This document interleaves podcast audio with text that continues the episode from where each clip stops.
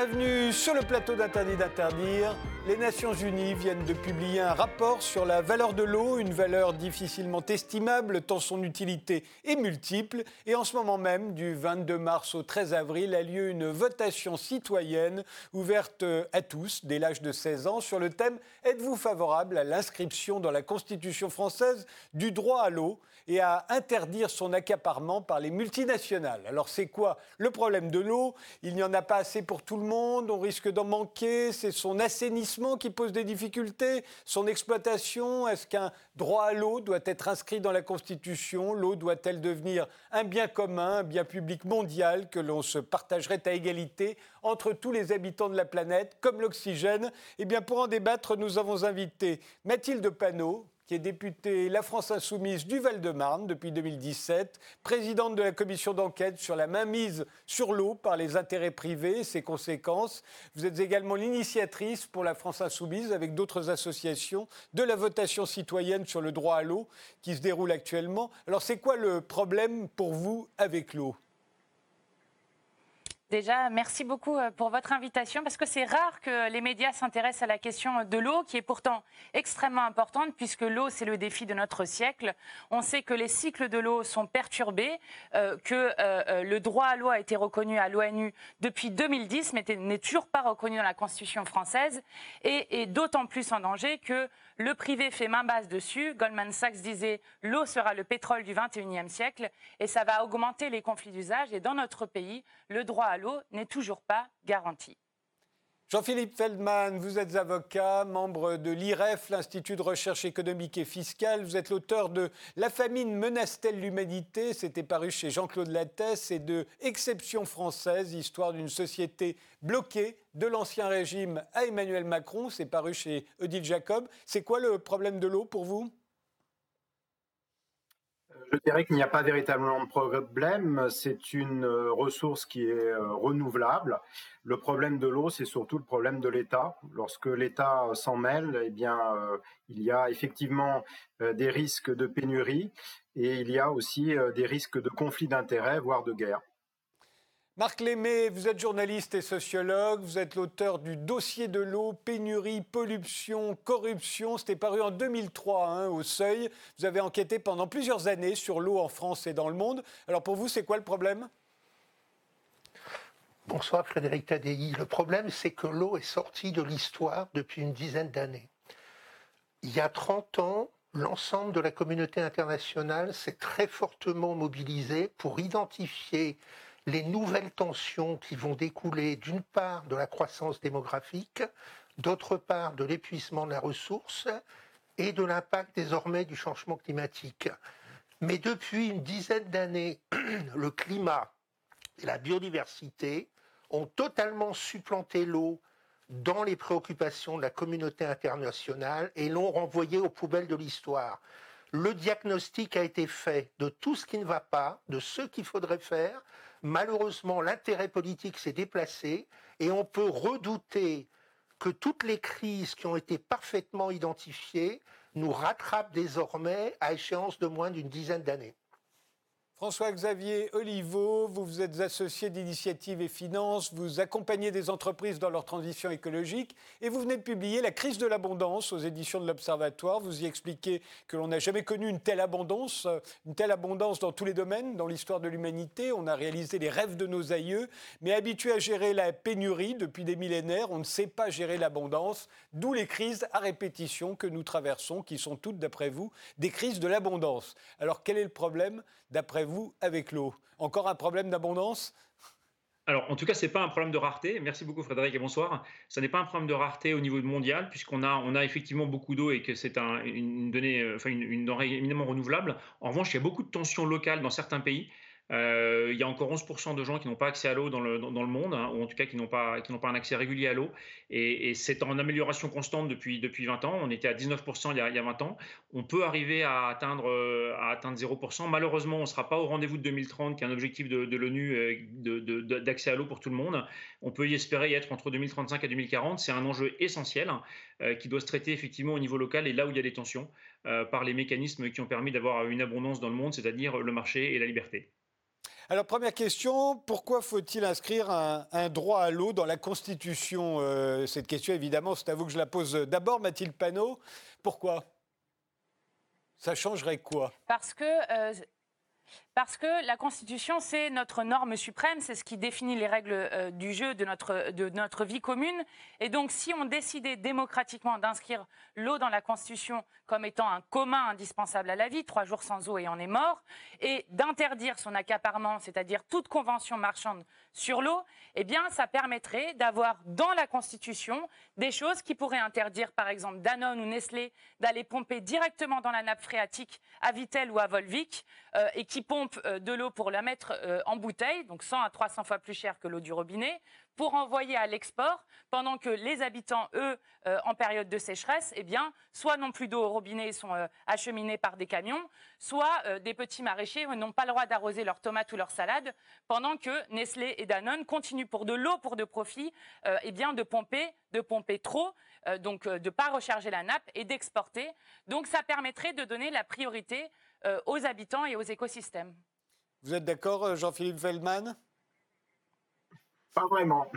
Il se trouve que je suis constitutionnaliste, comme vous le savez également. Je regrette un petit peu la mode euh, actuelle de vouloir inscrire dans la Constitution un petit peu tout et n'importe quoi, mais je dirais que l'initiative me fait un, petit peu sourire, parce que si on inscrit le droit à l'eau dans la Constitution sous prétexte que nous avons tous besoin de boire de l'eau chaque jour. Mais à ce moment-là, pourquoi ne pas inscrire le droit à la nourriture également? Et euh, je crois qu'on a besoin de manger euh, tous les jours, donc il faudrait aussi l'inscrire dans la Constitution. Mais au-delà de l'inscription euh, dans la Constitution, il faut voir les conséquences. Les conséquences, bien entendu, c'est que le droit à quelque chose deviendrait une créance des différents individus sur l'État. Donc il appartiendrait à l'État de fournir de l'eau gratuitement ou plus ou moins gratuitement aux citoyens et pourquoi pas donc de la nourriture pendant qu'on y est. Euh, Marc euh, Méné, pardon, euh, votre sentiment sur cette question, le droit à l'eau dans la Constitution? Je pense qu'aucun pays, et il y en a d'innombrables exemples sur la planète, n'acceptera jamais d'inscrire un droit de ce type dans la Constitution parce qu'il faut bien comprendre que l'eau est aussi et d'abord un enjeu de souveraineté nationale et de sécurité nationale. C'est la raison pour laquelle, au sein des instances onusiennes, aucun pays n'a jamais accepté de se défaire de ce qu'il considère comme un enjeu de souveraineté nationale. Donc je crains malheureusement que ce type d'initiative, aussi louable soit-elle en apparence, n'aboutisse pas parce que les États n'en veulent absolument pas. Et aucun État dans le monde n'en veut.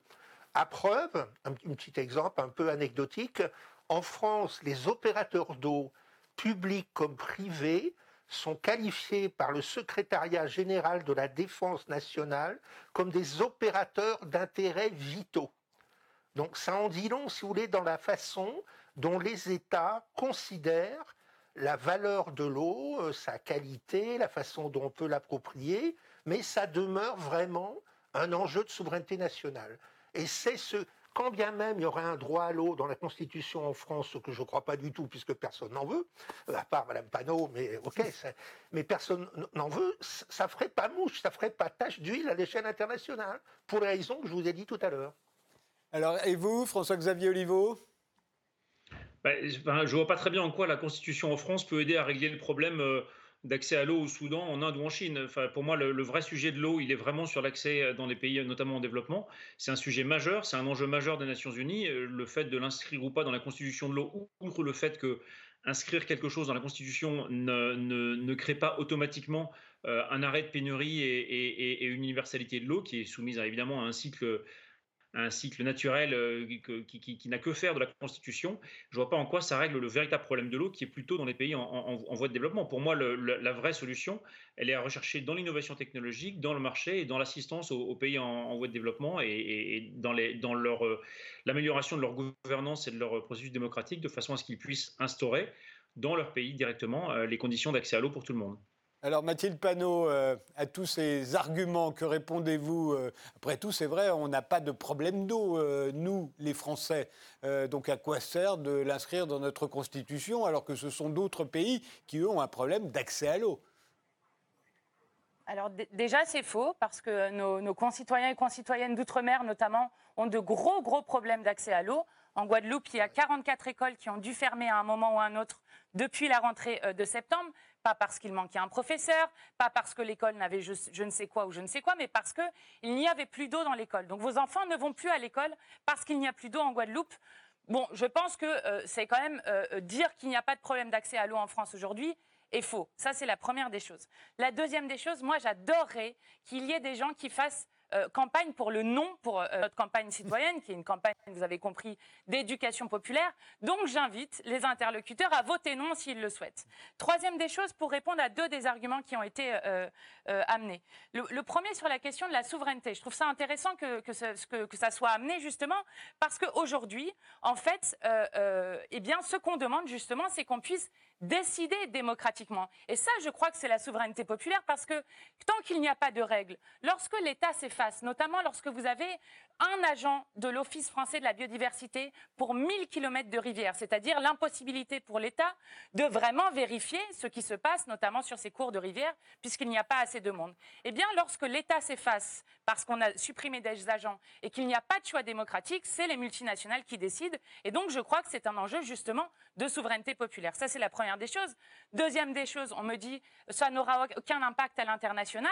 Eh bien, si, je crois que si, notamment parce que euh, les multinationales se sont, euh, euh, bon, ont, ce qu'ils appellent un Conseil mondial de l'eau, dans lequel ils font du conseil à tous les gouvernements du monde, aux institutions internationales, etc., en faisant croire que le modèle français, c'est la régie privée, la, délégation de services publics, donc au privé, alors que maintenant, le vrai modèle français, c'est la régie publique, puisqu'il y a plus de régie publique que de délégation de services privés, et que notamment ces entreprises vont du coup en Inde ou ailleurs, vous vous rappelez peut-être euh, euh, de Brune Poisson, euh, privatiser l'eau, enfin en tout cas mettre en place ces systèmes de privatisation d'eau en faisant semblant qu'ils donnent l'accès à l'eau à tout le monde. Et donc je crois que ça serait un symbole, au contraire, extrêmement important et qui placerait la France à l'honneur sur cette question-là, puisque je rappelle que la France avait voté oui à l'ONU en 2010 à l'initiative de la Bolivie pour reconnaître l'accès universel à l'eau. Alors, est-ce qu'il y a un problème d'accaparement de l'eau? Parce que ça, c'est la question, l'autre face de la question de cette votation citoyenne. Euh, Jean-Philippe Feldman, euh, vous qui dites le problème, c'est souvent l'État. Euh, donc, j'imagine que pour vous, il n'y a pas de problème d'accaparement par des intérêts privés. Ce serait même plutôt souhaitable. Il peut y avoir des accaparements par des intérêts strictement privés dans, dans, certains pays. cela dit, ce qu'on constate, c'est que euh, en réalité, c'est euh, l'État, ce sont les gouvernements qui euh, la plupart du temps, pour ne pas dire quasiment toujours, sont propriétaires de ces ressources. Donc, si vous voulez, s'il y a un problème déjà en termes de masse, c'est un problème qui est un problème plus étatique qu'un problème d'opérateurs privés. Encore une fois, s'il y a un accaparement entre guillemets dans certains pays, ça n'est peut-être pas très bon signe sur l'état démocratique et libéral de ce pays. Marc Oui, alors pour revenir un peu à ce que j'évoquais tout à l'heure, quand on parle d'accaparement, euh, c'est un concept difficile à appréhender dans ce genre de débat, puisque tout l'encadrement normatif, législatif, réglementaire qui traite de ces questions en France a été élaboré, pour faire simple, au XVIIe siècle, dans une période où les problèmes qu'on rencontrait n'étaient pas du tout ceux d'aujourd'hui. Et le problème, il y a des situations de rente, notamment les grandes entreprises privées du secteur, et là je retrouve ce concept d'accaparement, qui en fait sont pas du tout des multinationales compradors le couteau entre les dents. Non, non, non, non. Ce sont des rentiers façon Guizot. Ce qui fait la spécificité du modèle français et de ces entreprises, c'est qu'elles ont capturé une rente. Elles veulent pas du marché, elles veulent pas de la concurrence, elles veulent établir des situations de rente. Et globalement, par rapport à ces questionnements aujourd'hui, l'une des questions, me semble-t-il, majeures, c'est qu'on a pris, on s'est endormi, on a pris un retard considérable dans la constitution, enfin dans la non-constitution d'un nouveau cadre normatif, législatif, réglementaire, quid des nouvelles technologies, qu'est-ce qu'on fait Mais ça vaut ça dans l'ensemble des pays développés et y compris dans les pays du Sud. Et il me semble qu'un des enjeux véritables aujourd'hui, c'est de faire un constat, un bilan des avancées qui ont pu avoir lieu, de ce qui a changé, qui est absolument considérable, et de ce qu'il faudrait réinventer aujourd'hui pour se doter de lois, de règlements, de normes à la hauteur des enjeux qui viennent. Et là, on a un retard absolument considérable que je trouve extrêmement inquiétant pour l'avenir. François-Xavier Oliveau bah, il, faut, il se souvenir que l'eau, elle doit être euh, purifiée, déplacée, transportée, euh, récupérée. Donc il y a tout un, effectivement une activité économique et il y a plein d'entreprises qui font effectivement leur travail d'activité économique pour nous permettre d'avoir de l'eau euh, au, robinet. Et donc, il y, a, une vraie valeur qui est créée par ces entreprises qui sont rémunérées pour ça. Donc, ça, c'est pas particulièrement choquant. Euh, si effectivement il peut y avoir localement, et ça a pu être le cas, et c'est peut-être encore le cas sur certaines, euh, certaines situations locales, de rente, je ne peux être que d'accord avec Marc Lémé sur le fait qu'il faut lutter euh, furieusement et avec, et avec constance contre ces rentes, car c'est effectivement la concurrence qui permet de faire baisser les prix et qui permet de donner à chacun accès à l'abondance de l'eau dans laquelle nous vivons aujourd'hui en France, malgré tout, euh, nonobstant quelques, quelques, enfin, les problèmes qu'on peut avoir euh, temporairement, mais on a, on a effectivement un accès à l'eau euh, qui n'a jamais été aussi bon en France. Hein. Donc effectivement, il, fonctionne sur un marché. Le marché doit fonctionner et doit, doit être en, bonne condition de concurrence. Moi, cette situation-là me, convient très bien et c'est de loin, et en tout cas dans l'histoire, c'est de loin celle qui permet le mieux d'avoir euh, de l'eau euh, très abondante et très peu chère. Et c'est le cas aujourd'hui en France. Marc Lémé, vous n'aviez pas l'air d'accord avec ce que disait euh, François-Xavier Oliveau Absolument pas. Ce qui singularise les grandes entreprises françaises qui occupent beaucoup l'actualité aujourd'hui, Veolia, Suez et Sor, c'est d'avoir inventé un modèle de captation de rente au XIXe siècle qui perdure jusqu'à nos jours. Je vais vous en donner un seul exemple. La France s'est dotée d'une loi pour évoquer ce que vient de dire euh, l'autre participant, qui s'appelle la loi Sapin du 3 janvier 1992. Cette loi a organisé un système rentier sans précédent ailleurs. C'est-à-dire que cette loi, qui était vendue par M. Sapin comme devant permettre la concurrence, a au contraire favorisé l'émergence d'un duopole de fait, qui est certes un petit peu combattu aujourd'hui par la régie publique, et qui se traduit par le fait que cette loi Sapin qui devait favoriser la concurrence n'a jamais prévu d'organiser une comparaison rationnelle entre la gestion publique et la gestion privée. La loi Sapin, à la fin d'un contrat de délégation de service public, ne fait qu'organiser la concurrence entre les entreprises privées. Il n'est jamais question de comparer objectivement les bienfaits de la gestion publique à la gestion privée. Il existe un observatoire de la loi Sapin qui publie un rapport tous les trois ans et on se rend compte que quand une collectivité locale, qui pourrait ne pas le faire, mais convaincue par un tas de porteurs d'intérêt qui ont manifestement intérêt, lance cette fameuse procédure loi Sapin, dans 95% des cas, c'est l'entreprise en place qui est reconduite. C'était Veolia, ça sera Veolia. C'était Suez, ça sera Suez. Et le drame avec cette loi Sapin, c'est qu'elle a petit à petit totalement désarmé les collectivités locales qui ne se préoccupent, une fois lancée cette procédure, d'observer de manière obsessionnelle la, qualité de la dite procédure, parce que s'il y a un problème, un concurrent évincé pourra faire un procès ensuite. Et donc, c'est l'anti-modèle concurrentiel par excellence. Et si, je peux prendre 10 secondes, vous expliquer cette procédure. J'ai ici, si vous voulez, un, doc. On ne voit pas grand-chose. On voit pas grand-chose, mais on vous fait confiance, racontez-nous. On ne voit pas, enfin bon.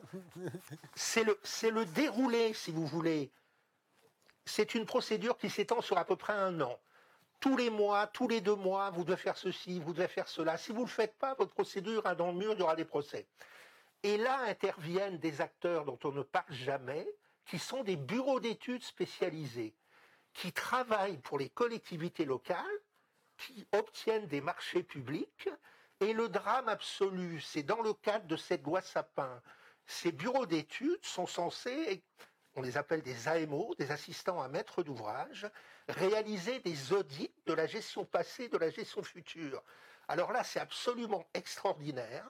Ces pseudo-audits qui sont payés très cher par les collectivités locales et doivent conduire à un choix éclairé des élus sont des monuments de mensonges, de falsifications.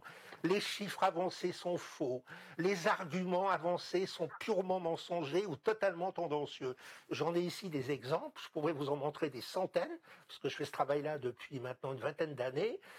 Chaque année, avec ce système qui a commencé avec la loi Sapin et dans le domaine de l'eau et l'assainissement, ce sont en France près de 100 milliards d'euros d'argent public qui sont récupérés par les grandes entreprises dans tous les domaines des multi-utilities.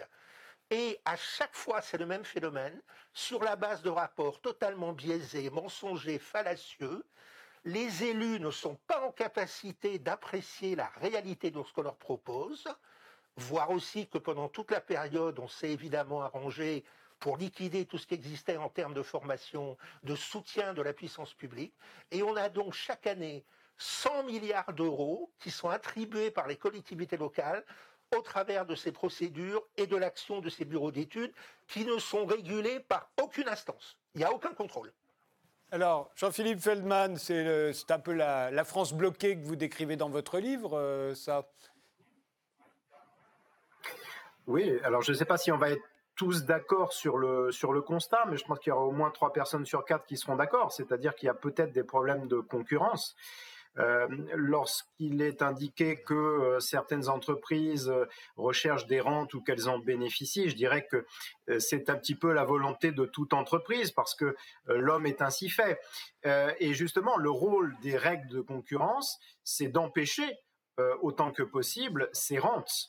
Euh, je dois dire d'ailleurs, euh, si je me souviens bien, que cela faisait partie euh, des grands principes portés par Emmanuel Macron dans sa campagne électorale, qui était de lutter contre une société de rentiers, entre guillemets. Donc c'est le rôle effectivement du marché que de permettre cette libre concurrence sans que certaines entreprises puissent bénéficier de passe-droit et finalement d'une d'une fausse concurrence.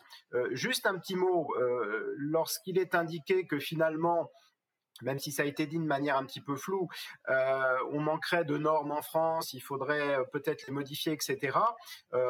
c'est sans doute une pierre blanche qu'on doit mettre ici parce que ça, ça, sera sans doute le seul domaine dans lequel on manquerait de réglementation en France. Je crois qu'on a surtout le problème contraire, c'est-à-dire qu'on a une surréglementation en France avec une réglementation effectivement qui souvent est, extrêmement mal faite, incompréhensible et dont peuvent euh, bénéficier un certain nombre de personnes euh, bien informées. Mathilde Panot euh, moi, sur, bon, sur ce débat-là, bon, il y a des, il y a des, je, suis d'accord avec ce que disait Marc Lémé tout à l'heure sur la question des rentes.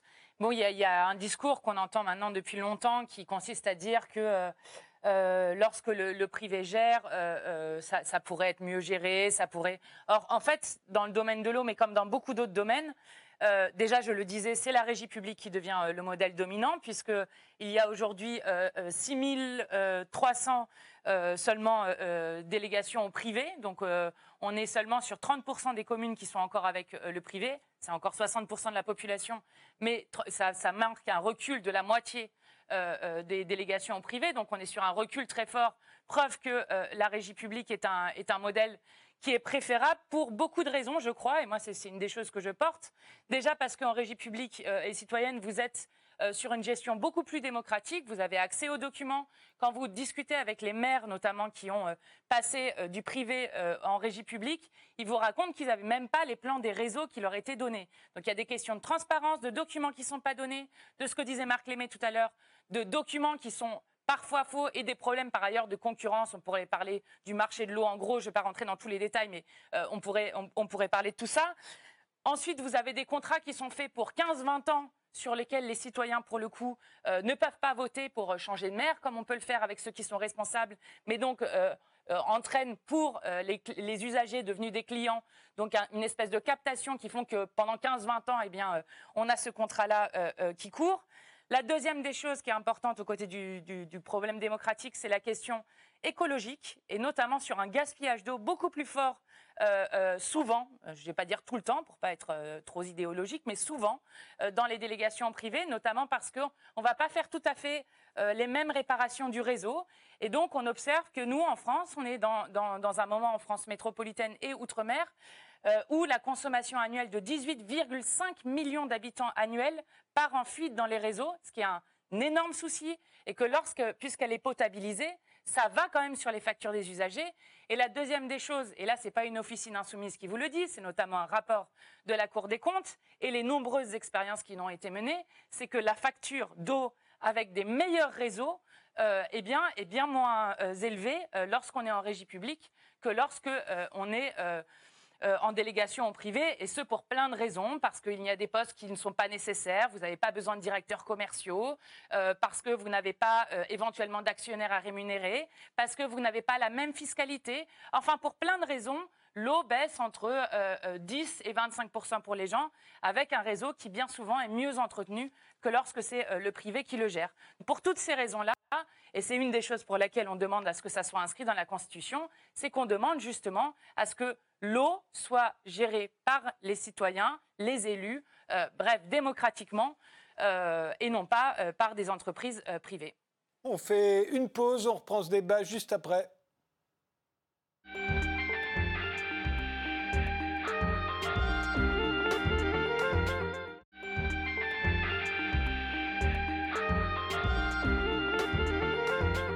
On reprend notre débat sur l'eau avec Mathilde Panot, qui est députée de la France Insoumise et présidente de la commission d'enquête sur l'accaparement de l'eau par les intérêts privés, avec Jean-Philippe Feldman, qui est avocat, qui est l'auteur de Exception française, histoire d'une société bloquée de l'Ancien Régime à Emmanuel Macron, Marc Lémé, qui est journaliste, c'est l'auteur euh, du dossier de l'eau, pénurie, pollution, corruption, et qui travaille sur les problèmes liés à l'eau depuis plus de 30 ans maintenant. François-Xavier Oliveau, enfin, qui est l'auteur de La crise de l'abondance.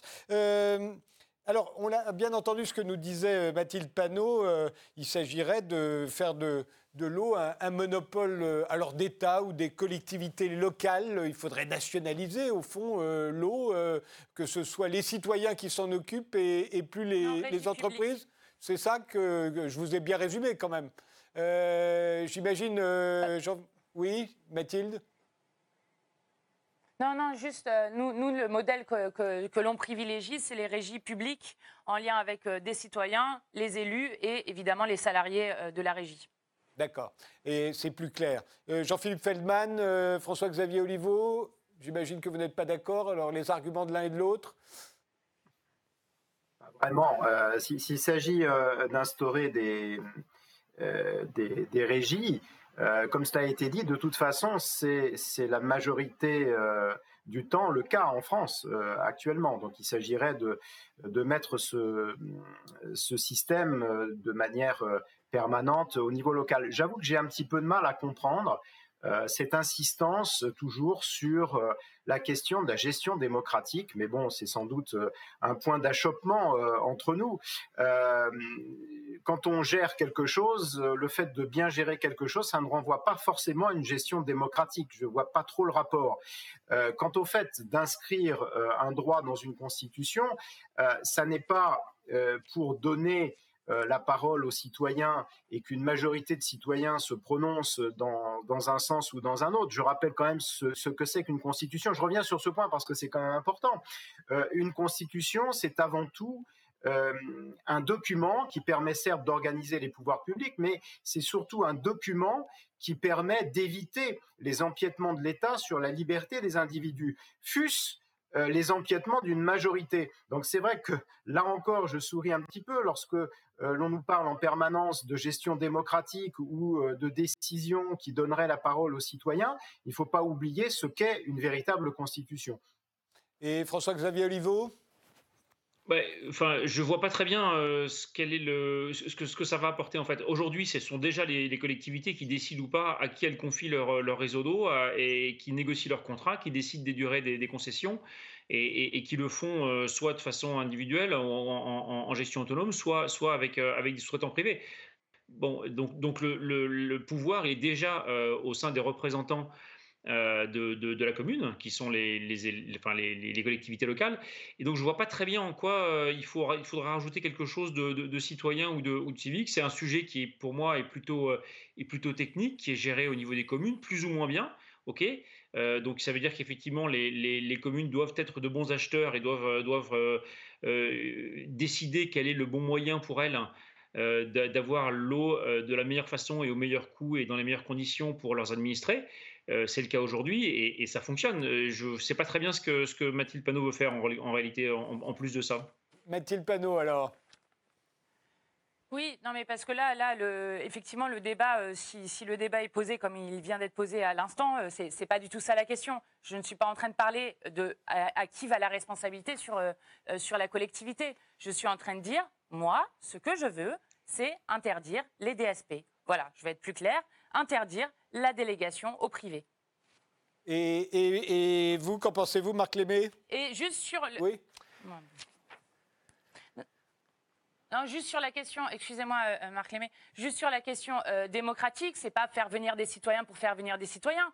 Je veux dire, vous avez vu par exemple le désastre des partenariats publics-privés dans notre, dans notre pays. On sait très bien que lorsqu'on établit un contrat avec un partenaire comme Veolia, Suez, Lassor et d'autres, qu'on retrouve d'ailleurs exactement les mêmes lorsque l'on va de ville en ville, puisque ce sont les mêmes contrats qui sont faits, eh bien vous comprenez bien que lorsque vous faites des contrats sur 15-20 ans et que vous n'avez pas accès aux informations sur quel est l'état de votre réseau, sur où est-ce que va l'argent exactement euh, des usagers euh, de l'eau, eh bien que c'est un vrai souci démocratique. Et donc ce n'est pas mettre des citoyens pour faire semblant de mettre des citoyens, mais c'est euh, avoir une, une, gestion démocratique et collective pour gérer au mieux le réseau d'eau et l'accès et le droit à l'eau à toutes et tous. Jean-Philippe Feldman, vous vouliez ajouter quelque chose? Qu'il y ait des problèmes, euh, très certainement, euh, qu'il y ait des problèmes de déperdition d'argent public, pour, pour, ne pas dire de corruption, euh, pourquoi pas Je dirais que c'est un petit peu le problème. On vient de parler des partenariats publics, privés et autres, mais à partir du moment où il y a de l'argent public, il y a toujours des gens du secteur privé qui peuvent pouvoir, qui peuvent vouloir, pardon, s'accaparer ces ressources et éventuellement les distribuer à des personnes qui ne sont pas forcément privées par ailleurs. cela dit, le problème, c'est un problème de concurrence. Là, la solution euh, qui nous est proposé, c'est de supprimer la concurrence parce qu'on résoudrait le problème. Moi, je pense au contraire que s'il y a problème, le moyen de le résoudre, c'est au contraire d'étendre la concurrence et de permettre à des compagnies euh, pas forcément françaises d'intervenir euh, pour qu'il y ait effectivement bien la meilleure qualité au meilleur prix, ce qui est finalement le rôle du secteur privé au-delà de toute idéologie. Je veux dire encore une fois, il faut quand même qu'on tire les leçons du XXe siècle. Marc Lémé, un dernier mot sur le sujet, puis on va élever le débat, si l'on peut dire, euh, et parler au niveau mondial. Hein. Ensuite, on ne va pas rester que franco-français. Je vais peut-être vous proposer une petite transition. Dans ce que j'entends là, se joue pour moi la bataille pour l'hégémonie culturelle autour de la question de l'eau. Depuis des siècles, dans tous les pays, vous avez des millions de personnes dont le métier est de s'occuper de l'eau des techniciens, des ingénieurs, des gestionnaires, des politiques, etc. Ils ont constitué un corpus technique, juridique, financier, idéologique plus encore, qui est capturé par ce qu'on peut appeler les seigneurs de l'eau. Tous les gens qui travaillent dans le domaine de l'eau dans le monde se sont appropriés toutes ces problématiques, parfois très complexes, je l'avoue. Et donc, dans tout ce qu'on évoque là, il y a une dimension de conquête de l'hégémonie culturelle et pour que les intentions louables de Madame Panot euh, fleurissent comme sans cause, si j'ose dire, encore faudrait-il que les citoyens aient la possibilité de se réapproprier ces savoirs. Or là, on est face à un délire total. Il n'existe en France aucune instance. Il n'y a pas de cours, dans l'éducation nationale, sinon des cours de sciences naturelles. Vous n'avez pas un parti, pas un syndicat, pas une ONG qui se soit soucié depuis 20 ans de créer et de structurer sous forme, quelque chose qu'on pourrait appeler l'éducation populaire, une réappropriation des savoirs de l'eau. Aussi longtemps que ce mouvement ne sera pas opéré, il n'y aura pas de progrès. Et alors, je vous pose la question, Marc Lémé, j'imagine qu'au niveau mondial, c'est la même chose, d'après ce que vous avez l'air de dire. Et quand on sait aujourd'hui qu'il y a encore une partie de l'humanité qui n'a pas accès à l'eau potable, euh, j'imagine que rien n'est fait non plus, d'après ce que vous dites, euh, pour qu'ils puissent justement s'emparer du problème? Sur ce point-là, il faut bien comprendre que l'eau disponible à la surface du globe, qui représente une petite tête d'épingle dans une orange. J'avais fait la démonstration en direct avec Moscou chez vous il y a un an ou deux, vous avez beaucoup aimé. Bref, cette eau potable disponible à la surface du globe est concentrée à plus de 70% dans neuf pays. Seulement neuf pays. Donc vous avez une disparité physique initiale qui rend toutes les choses extrêmement compliquées. On ne peut pas pomper de l'eau dans un pays qui a des ressources en abondance et l'envoyer à l'autre bout du monde dans un pays qui n'en a pas. Donc c'est une autre forme des disparités qui déchirent la planète et c'est un chantier absolument colossal. Et aujourd'hui, on voit bien, l'action de l'ONU a été évoquée à plusieurs reprises. Je vous disais tout à l'heure que pour moi, la question de l'eau est sortie de l'histoire, ce qui me semble extrêmement inquiétant. Et à l'échelle mondiale, vous avez une foule de problématiques nouvelles qui se posent. Vous avez très certainement la hausse du niveau de la mer, impact du changement climatique, qui va entraîner une nouvelle génération de réfugiés climatiques. Vous avez un triangle qui part du Maroc, qui va jusqu'à l'Asie centrale, où on a 800 millions de personnes qui sont déjà dans une situation de ce que l'UNESCO a appelé de stress hydrique, où vous disposez de moins de 1700 mètres cubes par an. Imaginez un peu les chantiers simplement dans cette zone-là, pour lesquels il faudrait investir des centaines de milliards de dollars. Je pense à l'Irak, je pense à la Syrie, je pense à tous ces pays ravagés par des décennies de guerre. Pour l'instant, il n'y a aucune reconstruction de ces infrastructures. Et ça, c'est une des problématiques à laquelle il faudrait vraiment répondre de toute urgence, sinon vous aurez des centaines de millions de nouveaux réfugiés climatiques en provenance de cette zone, et vous pourrez construire toutes les barrières que vous voulez, les gens passeront, parce que c'est leur peau qui risque. Vous avez ça, vous avez l'épuisement des ressources, vous avez les pollutions croissantes, vous avez des mégapoles en Afrique de l'Ouest de 30 ou 40 millions de personnes qui ne disposent pas d'accès à l'eau potable, pire encore, qui ne disposent pas d'accès à l'assainissement. Le fait que des enfants n'aient pour se sustenter que de l'eau croupie, que de l'eau qui n'est pas potabilisée, constitue encore aujourd'hui la première cause de mortalité dans le monde. Il meurt chaque année davantage d'enfants qui ont eu des maladies hydriques que l'ensemble des guerres à la surface du globe. On pourrait y ajouter la manière dont le changement climatique va totalement perturber le cycle hydrologique, avec de plus en plus de sécheresse, de plus en plus d'inondations, et en France même, dans les 30 ans à venir, le recul du trait de côte avec la montée de l'eau va entraîner le déplacement de centaines de milliers de personnes pour un coût qui se chiffre là encore en milliards d'euros. On en est juste à faire des petites études préalables. Le drame, c'est qu'on va être rattrapé par tous ces enjeux. Et on les délaisse aujourd'hui. Jean-Philippe euh, Feldman. Oui, j'espère que je vais subsister euh, jusqu'à la fin de l'émission. Bon, c'est vrai que le catastrophisme, c'est quelque chose qui est, permanent, je dirais, actuellement euh, sur les, sur les questions de l'environnement. Ce qui est bizarre, c'est que euh, je mets de côté évidemment la crise sanitaire actuelle, mais bon, euh, étrangement, l'espérance de vie augmentait jusqu'à la crise sanitaire. les ressources en eau, effectivement, ne sont pas réparties de manière uniforme sur la planète, mais je crois qu'il n'y a aucune ressource qui soit répartie de manière uniforme, ce qui ne pose pas de difficultés dans d'autres domaines. Euh, je, reprends des statistiques que j'avais, hein, qui sont des statistiques issues de, rapports entre 1970 et 2000.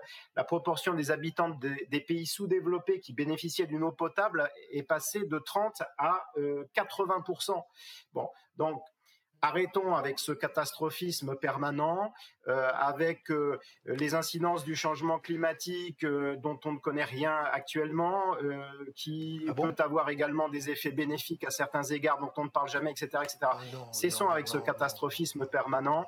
le monde s'est amélioré ces dernières décennies de manière absolument remarquable. Et ensuite, effectivement, il y a des problèmes dans certains pays qui ne viennent pas d'ailleurs de la production de l'eau en elle-même. Euh, il y a énormément d'eau qui, qui, tombe sur Haïti chaque année, et pourtant c'est un des pays les plus pauvres de la planète. Il n'y a quasiment pas d'accès à l'eau potable. En Australie, il y a extrêmement peu d'eau, et comme par hasard, les gens ont de l'eau tous les jours. Donc c'est un problème de développement, et la question est de savoir comment on arrive effectivement au développement. Je crois qu'on a la solution quand même depuis un certain nombre de décennies au minimum. Est-il panneau oui, je ne suis pas du tout d'accord avec euh, ce qui vient d'être dit à, l'instant. Je crois que Marc Lémé a fait euh, un constat qui est un constat scientifique, qui part, on ne connaît pas rien sur le changement climatique. on a des études qui sont des études très nombreuses, notamment sur les réfugiés climatiques qu'il va y avoir. Marc Lémé le rappelait à l'instant, mais moi je pense que c'est important de le redire maintenant dans la crise sanitaire qu'on vit. Il y a plus de, personnes qui meurent du fait d'un mauvais accès à une qualité à, de l'eau et à de l'assainissement ou à de l'eau de mauvaise qualité que de personnes qui sont mortes dans le monde du Covid.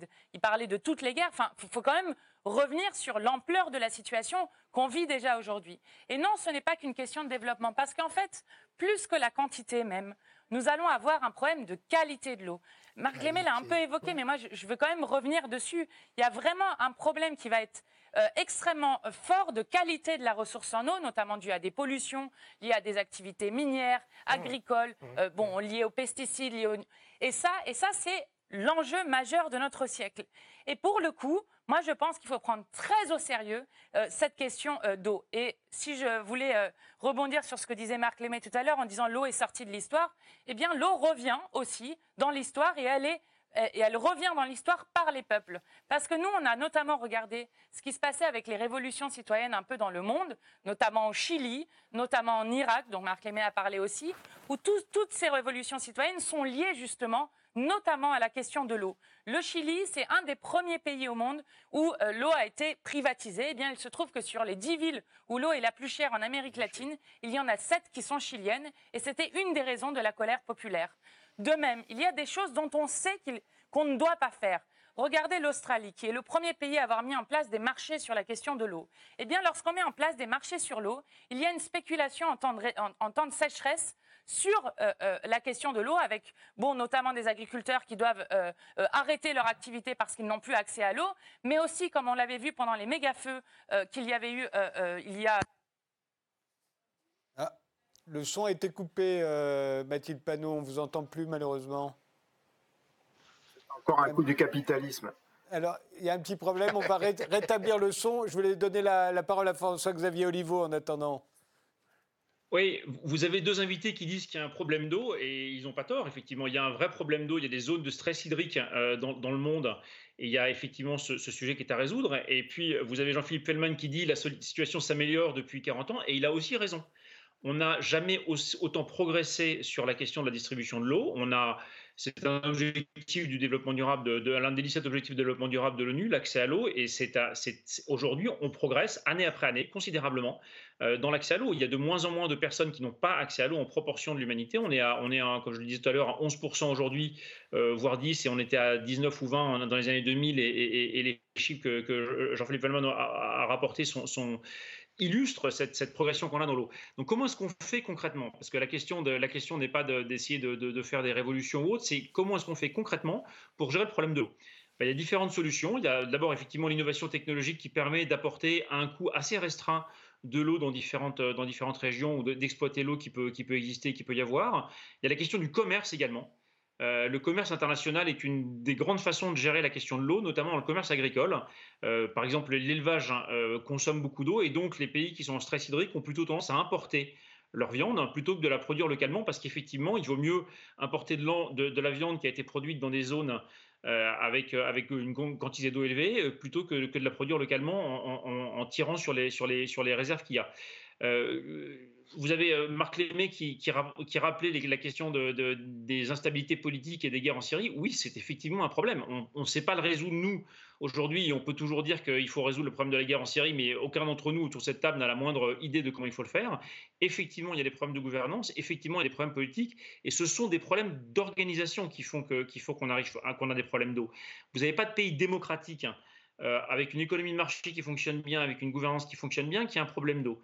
Les problèmes d'eau, ils sont dans des pays qui sont non démocratiques, qui sont dans des pays qui sont en guerre, qui sont en instabilité politique, qui sont avec des gouvernements corrompus et qui ont des, soucis de, gouvernance. Donc il n'y a pas de problème technique, il n'y a pas de problème de rareté mondiale euh, d'eau. Euh, Marc Lenné disait il y a une tête d'épingle, mais on a tous, on dispose tous de l'équivalent de 700 piscines olympiques d'eau douce par personne, par humain. c'est si vous rapportez le nombre de, la quantité d'eau douce hein, pour chaque humain, c'est la quantité qu'on a. Donc on a largement assez d'eau douce au niveau mondial. Simplement, effectivement, il faut qu'on s'arrange pour euh, mieux desservir en eau les zones qui sont en tension. Et c'est essentiellement, malheureusement, des problèmes et des questions politiques locales plutôt des, problèmes macro. Mais dans les, pays démocratiques et qui fonctionnent bien, on a effectivement un, système d'eau qui fonctionne. Il nous reste euh, bah, une minute trente chacun parce que je vous arrêterai, euh, euh, étant donné que le président de la République Emmanuel Macron va prendre la parole ensuite et devrait nous donner des instructions que chacun attend. Alors la parole est à vous, Marc Lémé, une minute trente. Deux précisions sur ce qui a été dit. Quand on parle d'accès à l'eau, dans les normes onusiennes, il ne s'agit en aucun cas de l'eau au robinet les progrès fantastiques évoqués tout à l'heure par un des intervenants, ça veut dire dans les normes onusiennes que vous avez accès à un point d'eau à 3 km de votre domicile. Donc en termes de progrès absolument considérables, je demande à voir. On est très très loin d'avoir le confort occidental dans tous les pays en développement. C'était le premier point. Et le second point, quand j'entends l'argument de ce qu'on appelle l'eau virtuelle, et quand j'entends un des intervenants proposer d'importer de la viande qui va donc consommer des quantités d'eau phénoménales dans un pays pauvre, je suis en total désaccord. Ce que vous dites là, ça veut dire chez moi, j'ai des pressions sur la ressource, je ne suis pas en capacité de les réguler, je vais aller faire des cultures ailleurs, élever des animaux, importer ça ensuite, bonjour le bilan carbone au passage, je suis en total désaccord avec cette vision des choses, qui est une vision mercantiliste, qui est une vision héritée des années 80, le FMI, le consensus, tout ça est mort, tout ça est derrière nous et n'apportera aucune réponse à la crise de l'eau. Alors, réponse de Jean-Philippe Feldman, puisque c'est lui qui est, mis en cause. Je ne savais pas si c'était moi qui étais mis en cause, pas totalement, mais je vais intervenir. Juste deux points. Je pense qu'il y a un point qui est extrêmement important qui a été euh, euh, développé il y a quelques instants et sur lequel on doit absolument insister, c'est la question du progrès technique. Euh, au-delà du catastrophisme, faisons confiance à l'homme. Et lorsque je dis l'homme, je m'entends pas l'homme politique, mais l'homme en lui-même, l'entrepreneur, etc. Euh, les gens qui sont des catastrophistes sont toujours des gens, à supposer même qu'ils aient euh, des constats qui soient justes, qui raisonnent toujours à progrès technique actuel. Donc, faisons confiance aux capacités d'innovation de l'homme et encore une fois, faisons confiance à l'homme.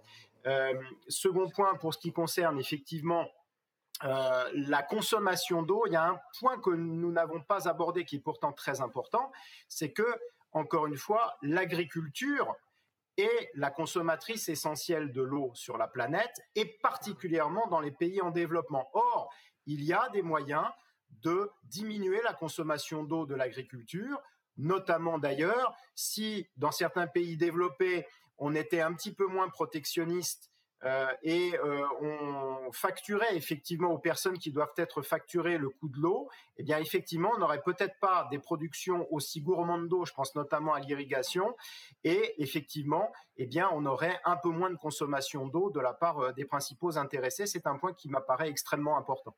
Vous voulez dire que l'eau n'est pas assez chère?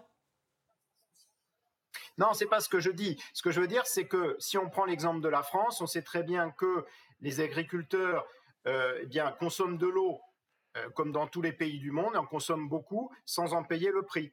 Euh, voilà, donc ça pose quand même un petit problème, c'est que lorsque le prix n'est pas le bon prix, lorsque le prix est sous-évalué, en tout cas pour certaines personnes, eh bien évidemment, ça n'incite pas à réduire la consommation, bien au contraire, ça facilite le gaspillage, ça fait aussi partie du problème.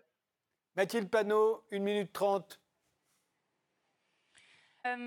Première des choses, moi je ne crois pas du tout euh, aux solutions technicistes. Je crois en, l'intelligence humaine, l'organisation, en, la planification euh, euh, des choses, mais absolument pas dans des progrès techniques qui nous sauverait de tout. Ça, c'est la première des choses. Donc, je crois qu'il faut vraiment prendre au sérieux cette question de l'eau, qui pour moi est, l'enjeu majeur de, de, notre siècle. Ça, c'est la première chose.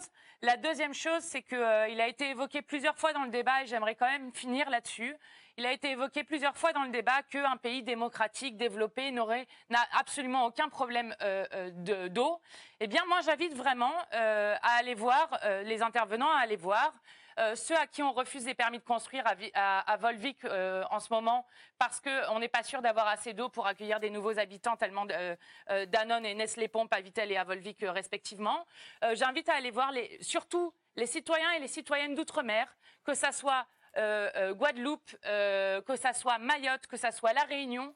Guadeloupe, vous avez des gens qui ont 5000 euros de facture alors qu'ils ont des coupures d'eau constantes. Donc honnêtement, je trouve ça assez déplacé en fait. Euh, de, faire croire qu'en France, on n'aurait pas ces problèmes d'eau. On les a déjà, et bien souvent, on a vu que nos concitoyens et concitoyennes d'outre-mer étaient en première ligne de notre République, et donc que ce qui se passe euh, en outre-mer, et bien souvent, arrive aussi en métropole. Donc maintenant, il faut prendre ce sujet au sérieux. Eh bien, oui, l'outre-mer, c'est aussi la France, c'est aussi des citoyens et des citoyennes français, et tout le monde euh, a le droit à avoir un accès à l'eau et à l'assainissement de qualité. François-Xavier Oliveau oui, bien sûr, et tout le monde a le droit à avoir accès à l'eau et, à une assistance de qualité. Et je, suppose d'ailleurs que les pouvoirs publics en Guadeloupe font absolument tout ce qu'ils font pour, euh, pour résoudre rapidement la situation que vous avez, que vous avez évoquée. Euh, quand, Marc Lenné me dit euh, il ne faut pas importer euh, du, des biens agricoles d'un pays à l'autre, c'est déjà ce qui se passe. C'est heureusement ce qui se passe, puisque c'est grâce à ça que précisément les gens gèrent des pénuries d'eau. Ils ne vont pas demander à Marc Lenné s'ils peuvent ou pas importer, de, importer de la nourriture ou de la viande. c'est comme ça, effectivement, qui gère de fait hein, les, pénuries d'eau. Aujourd'hui, la question de l'eau, c'est une question majeure à l'échelle mondiale. Il faut effectivement absolument qu'elle soit résolue. Elle va se résoudre par le progrès technique, parce que c'est comme ça, effectivement, qu'on a permis, qu'on est sorti de la rareté et de la misère. Euh, le vrai problème de l'eau, il était il y a des décennies ou des siècles. Aujourd'hui, on a énormément progressé. On va continuer heureusement à progresser grâce au progrès technique et grâce au marché également. Et on va donc, euh, il y a encore beaucoup de choses à faire. Et malheureusement, ça va pas assez vite parce qu'on est en retard sur l'objectif qu'on avait d'avoir un accès universel à l'eau, qu'elle soit au robinet ou à proximité à horizon 2030. Euh, c'est malheureusement dommage parce que le montant à dépenser n'est pas considérable au niveau mondial, c'est de l'ordre de 100 milliards d'euros par an ce qui est euh, pas une très grande partie du PIB mondial, qui est de l'ordre de 118 000 euh, ou 80 000 euh, milliards d'euros.